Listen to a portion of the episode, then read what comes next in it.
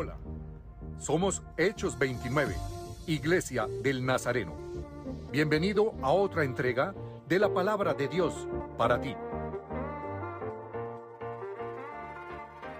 Buenos días, ¿cómo están? Bienvenidos a esta enseñanza del día de hoy. Y vamos a empezar con esto que está en pantalla. Los quiero invitar a un viaje. Vamos a montar una agencia de viajes y el nombre es súper original de la agencia de viajes. ¿Sí lo ven arriba? Se llama Tu Agencia de Viajes. Y una palmerita ahí. Pero miren ese título que dice ahí. ¿Estás listo para una experiencia única en el corazón del desierto? Miren esa fotaza que hay ahí. ¿Sí la pueden ver ahí? Tremenda fotaza. Miren lo que dice ahí. ¿Quién me quiere ayudar por ahí a leer de pronto le voy a hacer un poquito interactivo, los voy a molestar a nuestro... Porfa, ¿qué dice ahí? Únete a nosotros en nuestro viaje a una zona desértica, donde la belleza se encuentra en la tristeza de la, vida, en la, tristeza de la vida. Nuestro viaje destaca un atractivo especial, un arbusto casi muriendo que se aferra a la vida en medio de la aridez. ¿Qué tal ese viaje? ¿Cómo va? ¿Súper? ¿Quién quiere ahora ayudarme a leer? Erwin. Erwin por allá me quiere ayudar a leer. ¿Qué sigue? Yo ya veo a alguien. ¿Se están animando o no? Este viaje ofrece excursiones guiadas para admirar el triste paisaje del desierto. Historias de la supervivencia de la vida en el desierto contadas por guías expertos. Observación de la escasa flora que trata de adaptarse a las condiciones extremas. Fotografía en un entorno desértico sin fin. ¿Y quién me quiere ayudar a cerrar esta convocatoria de este viaje? Betty, dale. Únete a nosotros y descubre la adversidad en nuestro viaje a la zona desértica. ¿Cuántos quieren ir a ese viaje? Alcen la mano. Erwin, bueno, Claudio, listo. Vamos a ver. Ya miramos, sí, este, e, este plan creo que está en descuento. Entonces, ahora ¿Quién me quiere ayudar a este? Mafe, gracias. Ayúdame a leer el título y la parte, el párrafo izquierdo, por favor. ¿Sueñas con sumergirte en la belleza de la naturaleza verde y exuberante? Únete a nosotros en nuestro viaje a una zona de río con hermosa vegetación, donde la vida florece en su máxima expresión. Nuestro viaje incluye. ¿Quién me quiere ayudar con qué incluye ese viaje? Erika, por favor. Erika, y luego tú me ayudas si quieres con la, la del centro, Erika, por favor. Emocionantes aventuras en kayak, en kayak por un río serpenteante, serpenteante. Caminatas en selvas densas. Caminatas en selvas densas y exuberantes. Observación de aves y vida silvestre en su entorno natural, entre muchos otros atractivos. ¿Y quién me quería ayudar con este párrafo? ¿Y alguien se prepara para el cierre de este viaje? Sumérgete en un mundo de colores y sonidos naturales y descubre la armonía de la vida en nuestra zona de río con hermosa vegetación. ¿Quién quiere cerrar la convocatoria del viaje? Este viaje te conectará con la belleza de la naturaleza y te brindará recuerdos inolvidables. ¿Cuál viaje les gusta más? Los dos son gratis. Entonces, los quiero dejar ahí con este tentempié para que miremos al final nosotros hacia dónde nos estamos perfilando, cuál es el viaje que nosotros tenemos el perfil para irnos. Entonces, los voy a invitar a que iniciemos el, la enseñanza de hoy y cuando estaba preparando esto yo le decía, bueno Señor, que me voy a correr un poquito para que puedan mirar, sobre todo por mi altura, que bloquea todo. Yo le decía, Señor, sobre qué quieres hablarnos. Y este título fue el que, digamos, el Señor me mostró y dice, arraigados en lo profundo. Y esta imagen, ¿qué pueden ver en esa imagen ustedes ahí? Raíces profundas. ¿Qué más ven por ahí? Hojas verdes, brillo, color bonito. A mí me gusta ese verdecito y ese cafecito, ¿no? Como está hecho, esos colores. Entonces, la enseñanza de hoy se llama arraigados a lo profundo, en lo profundo. Y los quiero invitar a que leamos Jeremías 17, del 7 al 8. Si alguien me quiere ayudar, porfa, con Jeremías 17, versículos 7 y 8. En la versión que la tengan. Ah, bueno, si quieres ahí, listo. Dale, Clau. Pero benditos son los que confían en el Señor y han hecho que el Señor sea su esperanza y confianza. Son como árboles plantados junto a la ribera de un río con raíces que se hunden en las aguas. A esos árboles no les afecta el calor ni temen los largos meses de sequía. Sus hojas están siempre verdes y nunca dejan de producir fruto. Muchas gracias, Clau. Y hoy vamos a empezar a desglosar esto un poquito. Y yo cuando estaba preparando decía, bueno, Señor, ¿qué quieres hablar a tu iglesia? Y ustedes me van a ayudar vamos a reconstruir en otras palabras estos dos versículos. Pero me gustaría que antes y para que vayamos entendiendo cuál es la ilustración anterior, no lo puse acá, si alguien me puede ayudar con los versículos 5 y 6 de Jeremías 17. Alguien que tenga por ahí su Biblia, puede ser la del celular, puede ser la física, yo traje hoy la, la física. ¿Quién? Listo, dale, Julio César, por favor. Así dice el Señor, maldito el hombre que en el hombre confía y hace de la carne su fortaleza y del Señor se aparta su corazón. Será como arbusto en lugar desolado y no verá cuando venga el bien. Habitará en, en pedregales en un desierto, una tierra salada y sin habitantes. Muchas gracias. La versión que yo tengo por acá dice, esto dice el Señor, malditos son los que ponen su confianza en simples seres humanos, que se apoyan en la fuerza humana y apartan el corazón del Señor, son como los arbustos raquíticos del desierto, sin esperanza para el futuro, vivirán en lugares desolados, en tierra despoblada y salada. Qué contraste, ¿no? De estos dos versículos. Están ahí pegaditos y es un contraste fuerte. Y entonces esa ilustración que les traje, ese viaje que les traje al principio, váyanlo teniendo en mente y como les decía, vamos a ir entendiendo qué perfil tenemos nosotros, cuál es nuestro perfil de viajero. Yo no sé si hay alguien aquí que trabaje con agencias de viaje, pero generalmente cuando alguien empieza a planear un viaje y ya con todo lo de la inteligencia artificial y todo, pues uno va teniendo un perfil de viajero. Y aquí nosotros vamos a construir cuál es nuestro perfil de viajero de acuerdo a esos dos viajes que estamos proponiendo. Pero vamos a entender un poquito, o sea, eso por qué se escribió de esa manera. Esto lo escribió, este libro lo escribió Jeremías. Jeremías era un profeta de Israel y fue el profeta que vivió nada menos ni nada más que en el tiempo en el cual Israel iba a ser sacado y ellos iban a ser llevados a Babilonia. O sea que eso fue más o menos entre el año 586 antes de Cristo hasta el año, sí, más o menos entre el 600 y el 586 antes de Cristo. Nabucodonosor, eh, Nabucodonosor era el rey de los babilonios, era el que iba a invadir. Y esto lo escribe Jeremías porque Jeremías estaba tratando de advertir al pueblo acerca del exilio. Él les está diciendo pilas, que es que están apartados de Dios y ahí en los dibujitos se ven, están atacando a los pobres, están siendo idólatras, están siendo soberbios, se apartaron del pacto que habían hecho con Dios. Entonces Jeremías empieza a advertir y adivinen qué nombre le pusieron a Jeremías, o si alguien se lo sabe, ¿cómo lo llamaban? El profeta y cuál era él. El, el profeta llorón, nada más ni nada menos le decían a Jeremías. Entonces es como si yo les dijera a ustedes, les empezara a decir, pilas que por ahí no es, es que es mejor por acá, les advierto y ustedes me digan, ay no, Iván el llorón, Iván el que viene acá a decir, no, no, no, sáquenlo.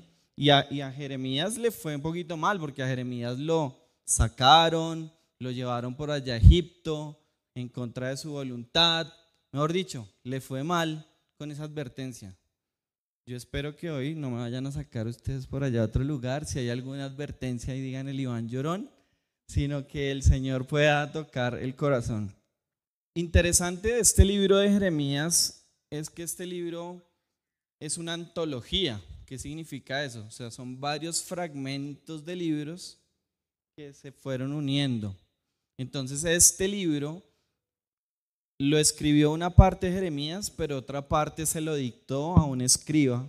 Entonces, en términos literarios, cuando yo estaba, digamos, ahondando un poquito, es riquísimo, es riquísimo este libro de Jeremías. Y gracias a eso vamos a adentrar un poquito nosotros en esa riqueza literaria que tiene este libro.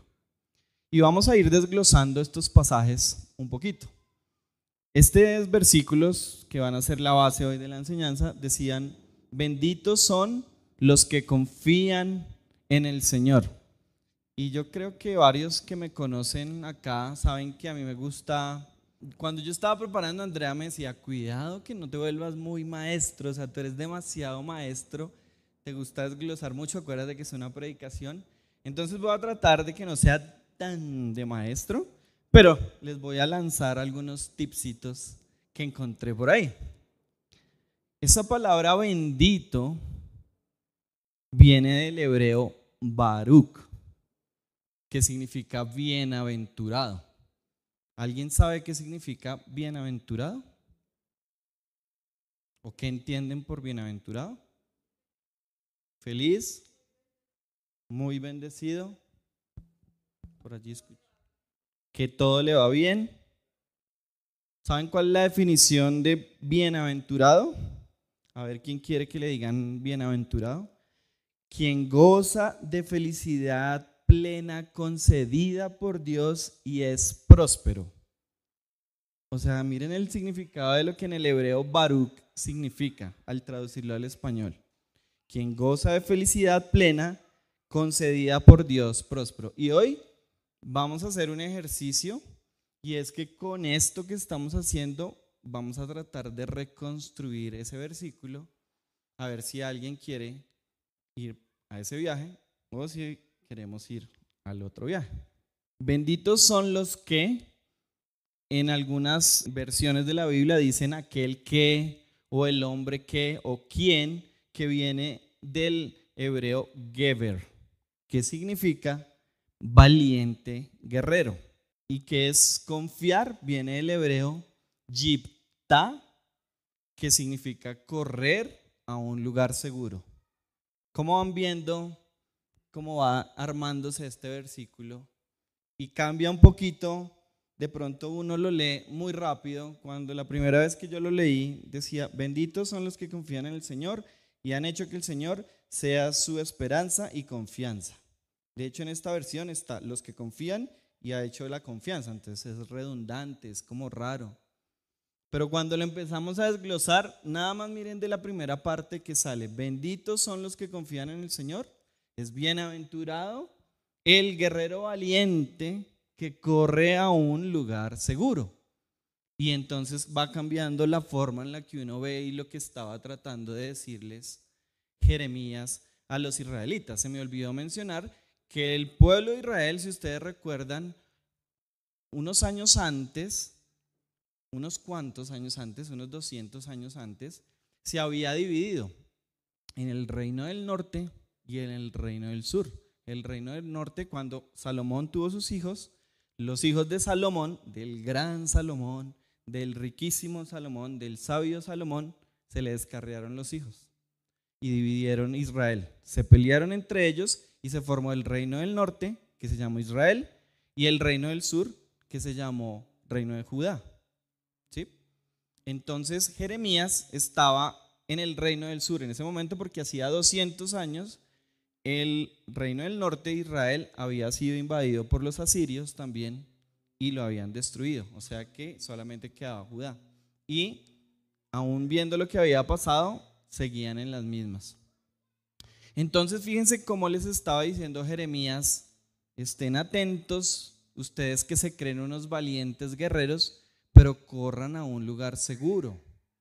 Ustedes están yendo a un lugar equivocado. Entonces, cuando hacía yo el símil de los viajes, el Señor me decía, muchas veces nosotros estamos planeando el viaje al desierto. sin darnos cuenta. Porque nuestra confianza y nuestra mirada está hacia otro lado y nos estamos dirigiendo hacia ese viaje. Pero aquí Jeremías nos va a dar unas claves para que el que no quiera ir al viaje al desierto pueda ir direccionando y cambiando sus planes de viaje hacia el otro viaje que tenemos. Y esta pregunta creo que surge en este momento y, yo me, el Señor me la hacía, yo me la hacía cuando preparaba esto. Es, piensen 30 segundos o un minuto, si quieren no lo van a decir, pero empiecen a pensar cuál es tu lugar seguro. Y ustedes saben, la mayoría, yo creo que saben acá que yo hace como tres meses ya salí, digamos, de una empresa que llevaba muchos años, como 17, y eso me hizo repensar cuál era mi lugar seguro. Porque yo decía, no, yo estoy bien, estoy tranquilo. Cuando se me es quitado la empresa, cuando ya no, entonces no voy a recibir un salario quincenal, a mí me pagaban cada 15 días además. Súper puntuales, si la quincena caía el fin de semana me la pagaban el viernes anterior. Y cuando eso es quitado, esta pregunta saltó a mi mente. Porque obviamente es natural y es normal, y eso lo hemos visto, el pastor José Luis, Andrea nos han hablado acerca de qué pasa en la adversidad. Entonces uno se puede angustiar, uno puede estar, pues, ¿y ahora qué voy a hacer? Y yo hablaba, creo que era con Lucho hace unos días y le decía, Lucho me decía, ¿qué? ¿Cómo va la cosa? Y yo, bien. Creo que lo que más me ha impactado es que yo ya no puedo planear a futuro. Ya tengo que planear a más corto plazo. Mi planeación ya no es, me gustaba planear a largo plazo, armar mis cosas a largo plazo. Ahora no lo puedo porque no sé qué va a pasar. Y eso me hizo pensar cuál era mi lugar seguro. Entonces, cuando yo tenía el ingreso, tal vez, cuando yo tenía eh, ese salario, yo decía, no estoy tranquilo, nada me falta, el Señor es mi proveedor, nada me faltará, en lugares delicados pastos me hace descansar, conforta mi alma, me guiará por sendas de justicia. Y todo eso, cuando me quitan eso, digo, ay, ¿será que el Señor sí es mi pastor y si nada me faltará? Y créanme que empecé a dudar. Y eso obviamente fue un momento y, creo que es bonito cuando uno puede ser aquí abierto con, con la iglesia, que somos familia. Porque a pesar de que uno a veces está haciendo muchas cosas y ustedes de pronto me ven por aquí, me ven por allá, no sé, pero uno también puede tener crisis y puede tener momentos. Gracias a Dios no me ha dado tan duro. Creo que eso, eso ha sido chévere porque eso me hace sentir que no estaba tan lejos del lugar seguro, porque no me ha dado tan duro, pero eso me ha hecho pensar dónde está puesta la mirada. Y yo creo que el Señor hoy nos quiere hablar como iglesia es dónde está puesta nuestra mirada. ¿Cuál es el lugar seguro? Entonces ahora sí les voy a dar los 35 segundos, los 40 segundos, para que piensen cuál es el lugar seguro que ustedes tienen hoy. Mi papá, mi mamá, mis hijos, mi hermana, mi esposa, mi esposo, mi trabajo, o no tengo un lugar seguro. O es Dios. Lo nombré de último, no sé si fue intencionalmente, pero a veces uno piensa en su lugar seguro en muchas cosas, menos en el primero que debería pensar que es su lugar seguro. Entonces, les voy a dar 30 segunditos para que lo piensen. No me lo van a responder, tranquilos, pero para que vayamos haciendo práctico esta enseñanza. Pregunta difícil, fácil, ¿la pudieron resolver? ¿O todavía necesitan más tiempo? ¿Vamos bien?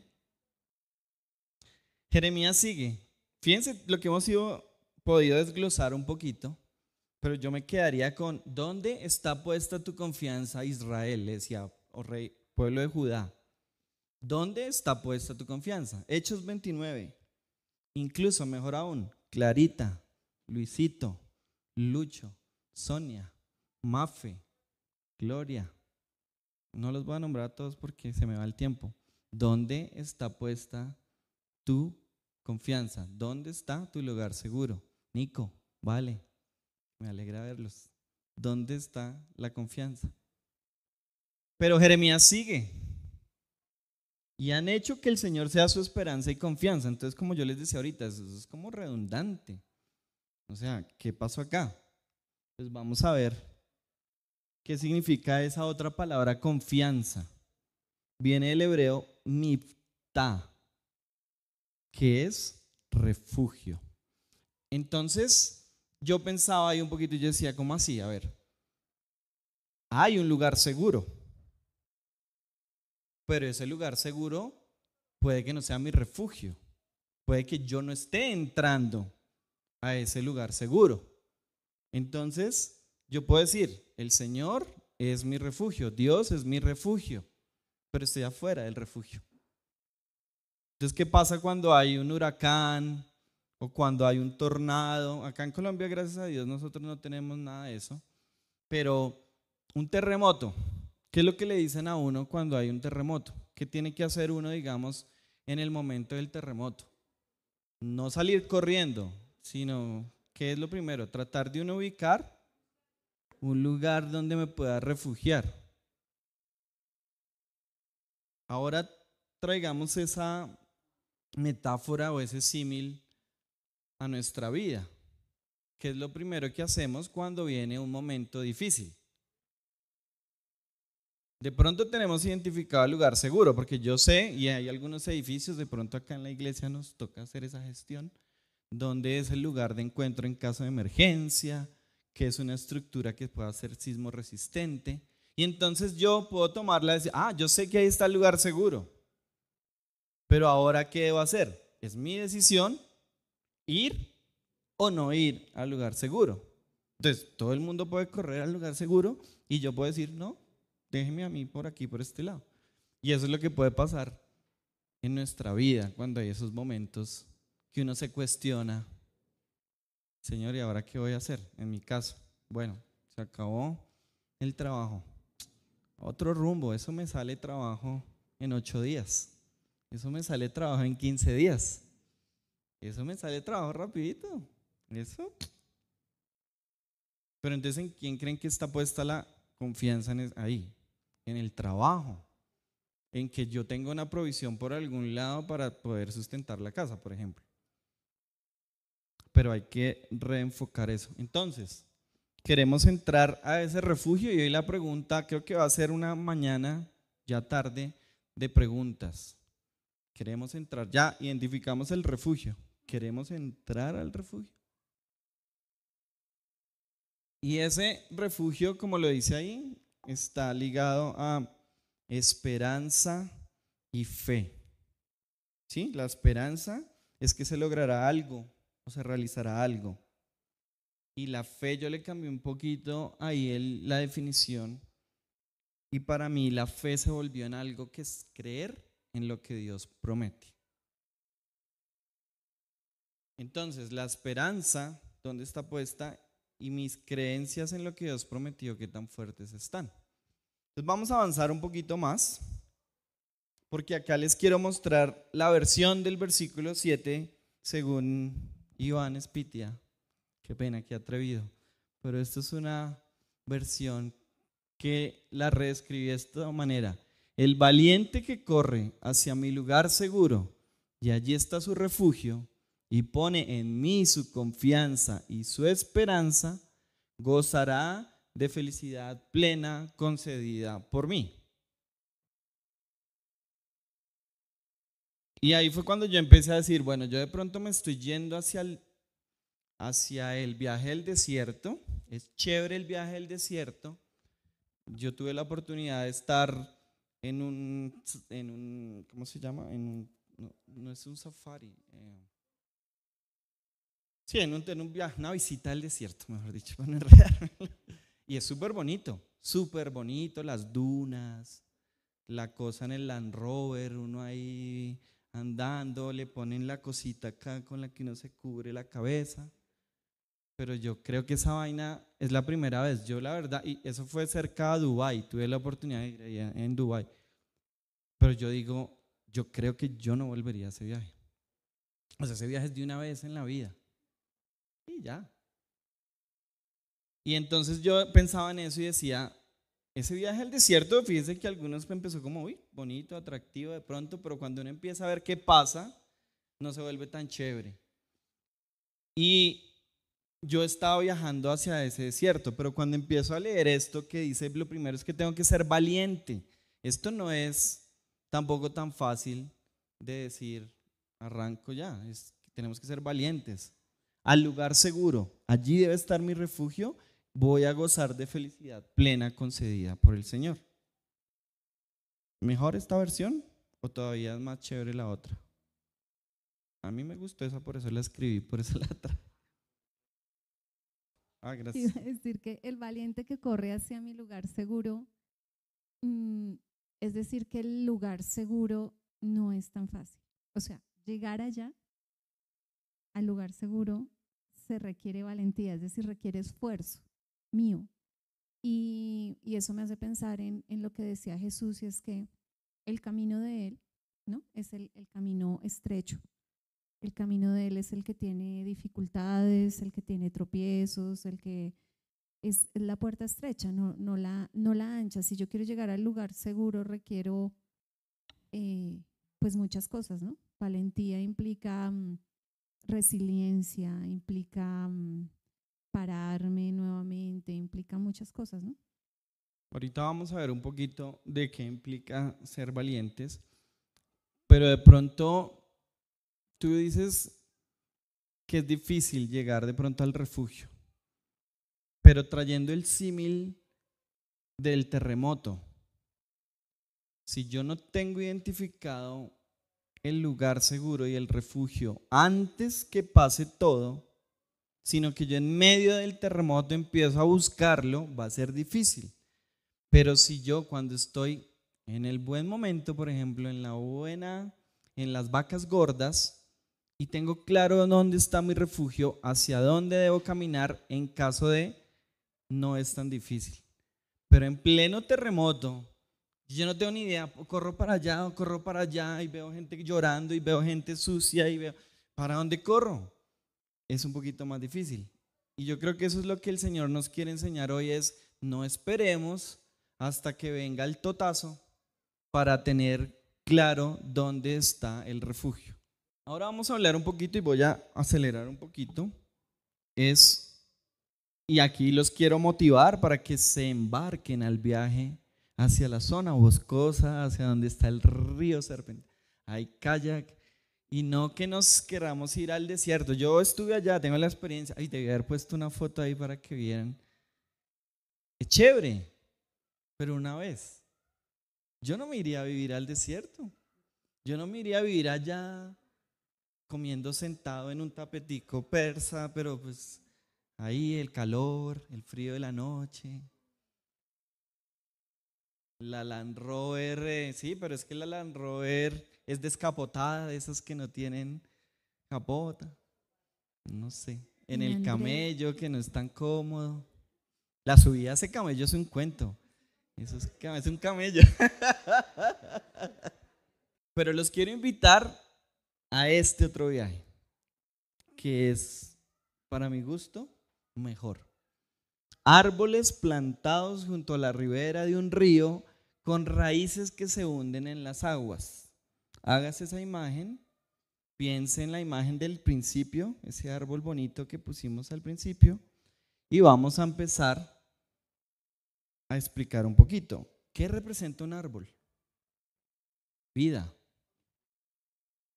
protección, fruto, oxígeno, aire. Les falta una palabra que es la que quiero que digan. Un árbol en el contexto de este pasaje significa firmeza, resistencia. Nosotros leímos el versículo 6, ¿se acuerdan? Que leímos 7 y 8, que es el centro, pero nos devolvimos al 5 y el 6. Si alguien se dio cuenta, el versículo 6 habla de algo en el desierto. ¿Qué es? ¿Se acuerdan? Un árbol raquítico, un arbusto. O sea que fíjense que es diferente. O sea, el que está en el desierto es, y es la foto que yo les puse en, la, en, la, en el viaje. ¿Se acuerdan? Ese chamisito ahí, como dijo Clarita, un chamizo ahí, sin hojas. Pero acá estamos hablando de firmeza. Viene algo importante. La raíz no se ve, pero ¿para qué sirve?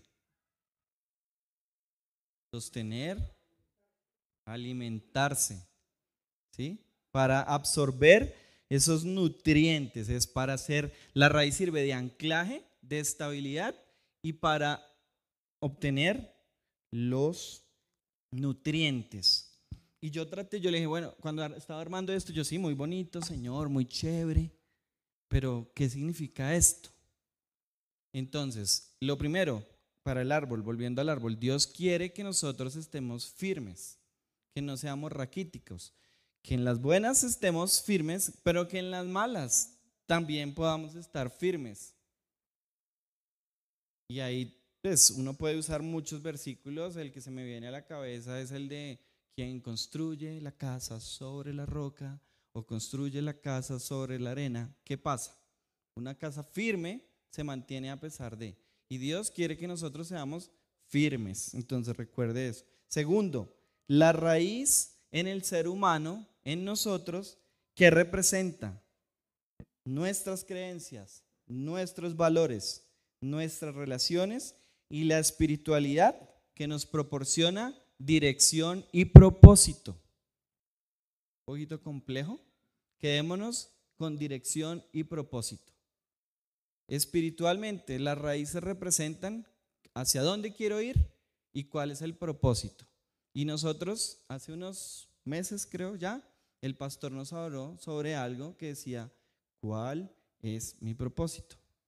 Entonces, si usted es del que toma notas o la que toma noticas, vuelva a las notas y recuerde cuál es el propósito que Dios le dio para que pueda redireccionarse y saber hacia qué viaje está yendo.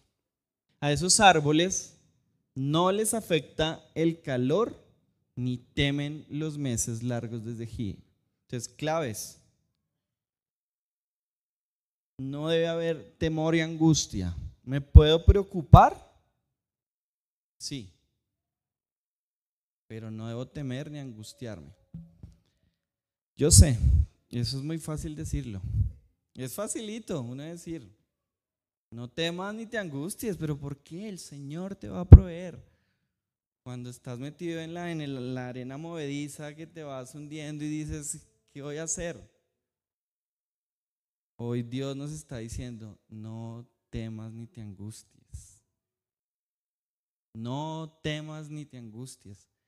Les digo por experiencia, fácil decirlo, difícil vivirlo, difícil. Pero Dios nos está llamando a eso. ¿Por qué?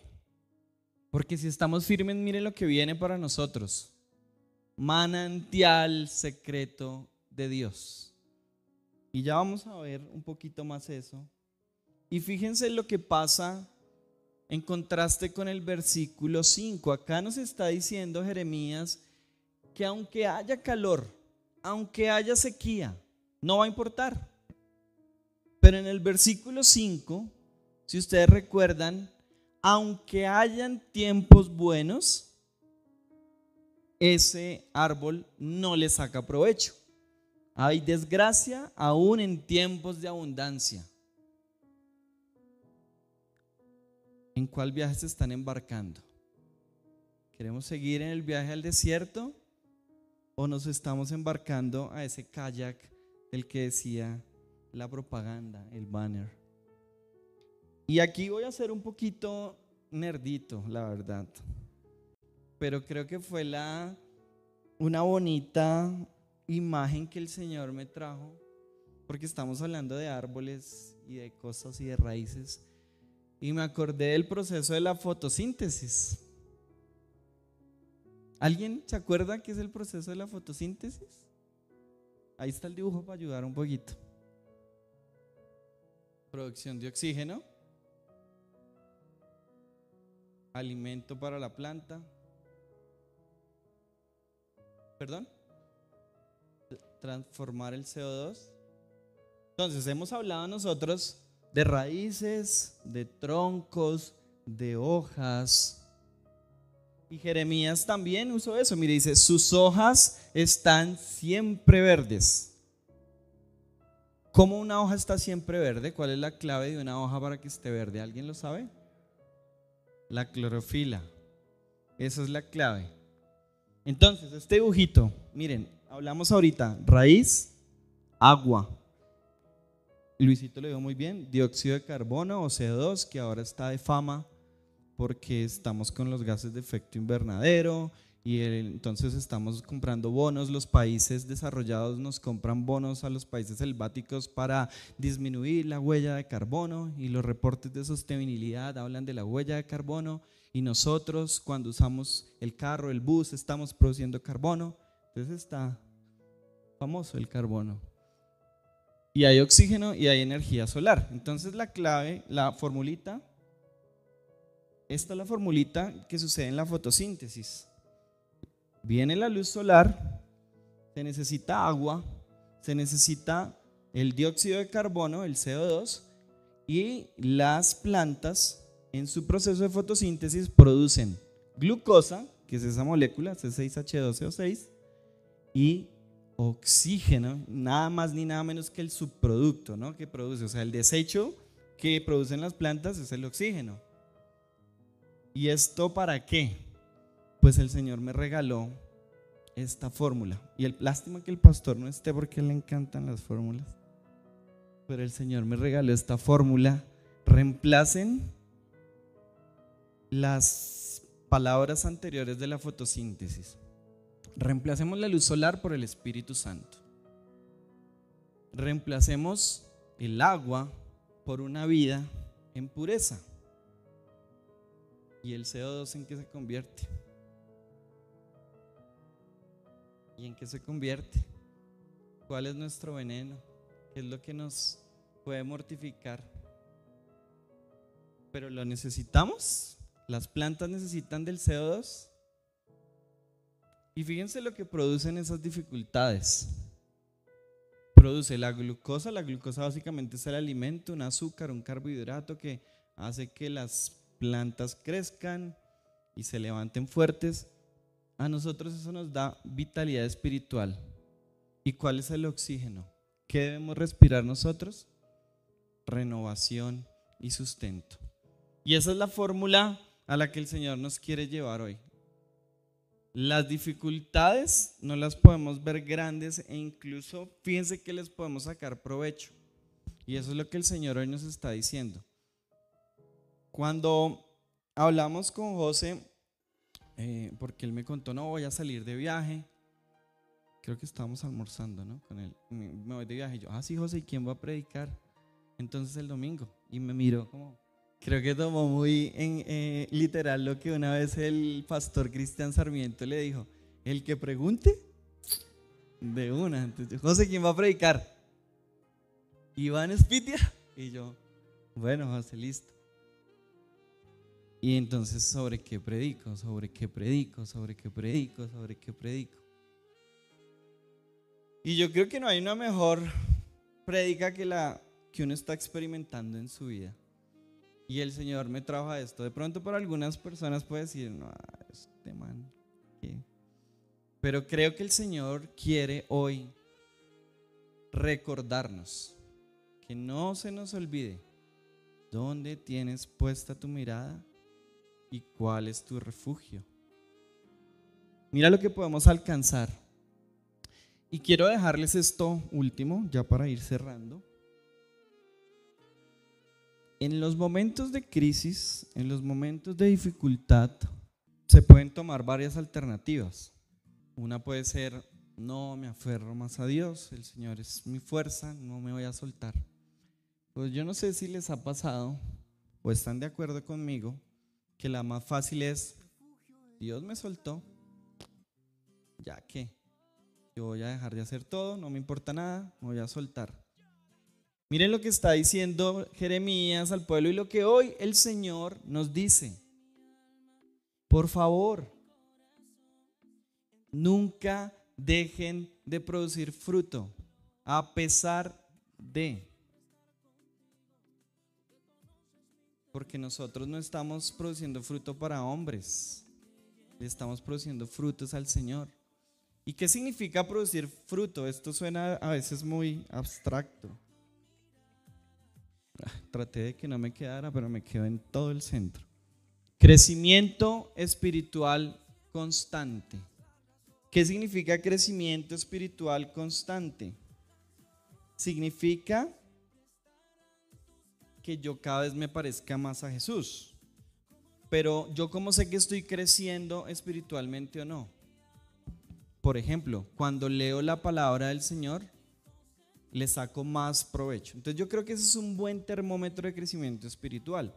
Si yo leo la Biblia y esa vaina es como que nada, de pronto no estamos creciendo espiritualmente. Pero si yo leo y esto era lo que yo necesitaba, ay, esto es esto, ay, el Señor me... Yo puedo tener el termómetro de que estoy creciendo espiritualmente.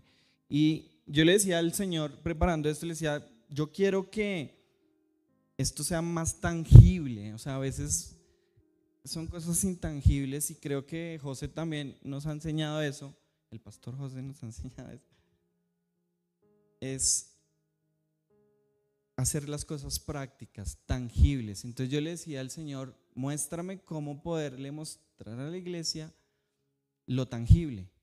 Eso es una de las cosas tangibles, el crecimiento espiritual. Si leyendo la palabra, la Biblia, yo le saco provecho, estoy creciendo espiritualmente. Si no, eh, pregúntense, creo que no voy bien. Y por eso nosotros somos tan enfáticos en el devocional, tiempo de oración, tiempo de lectura y meditación de la palabra.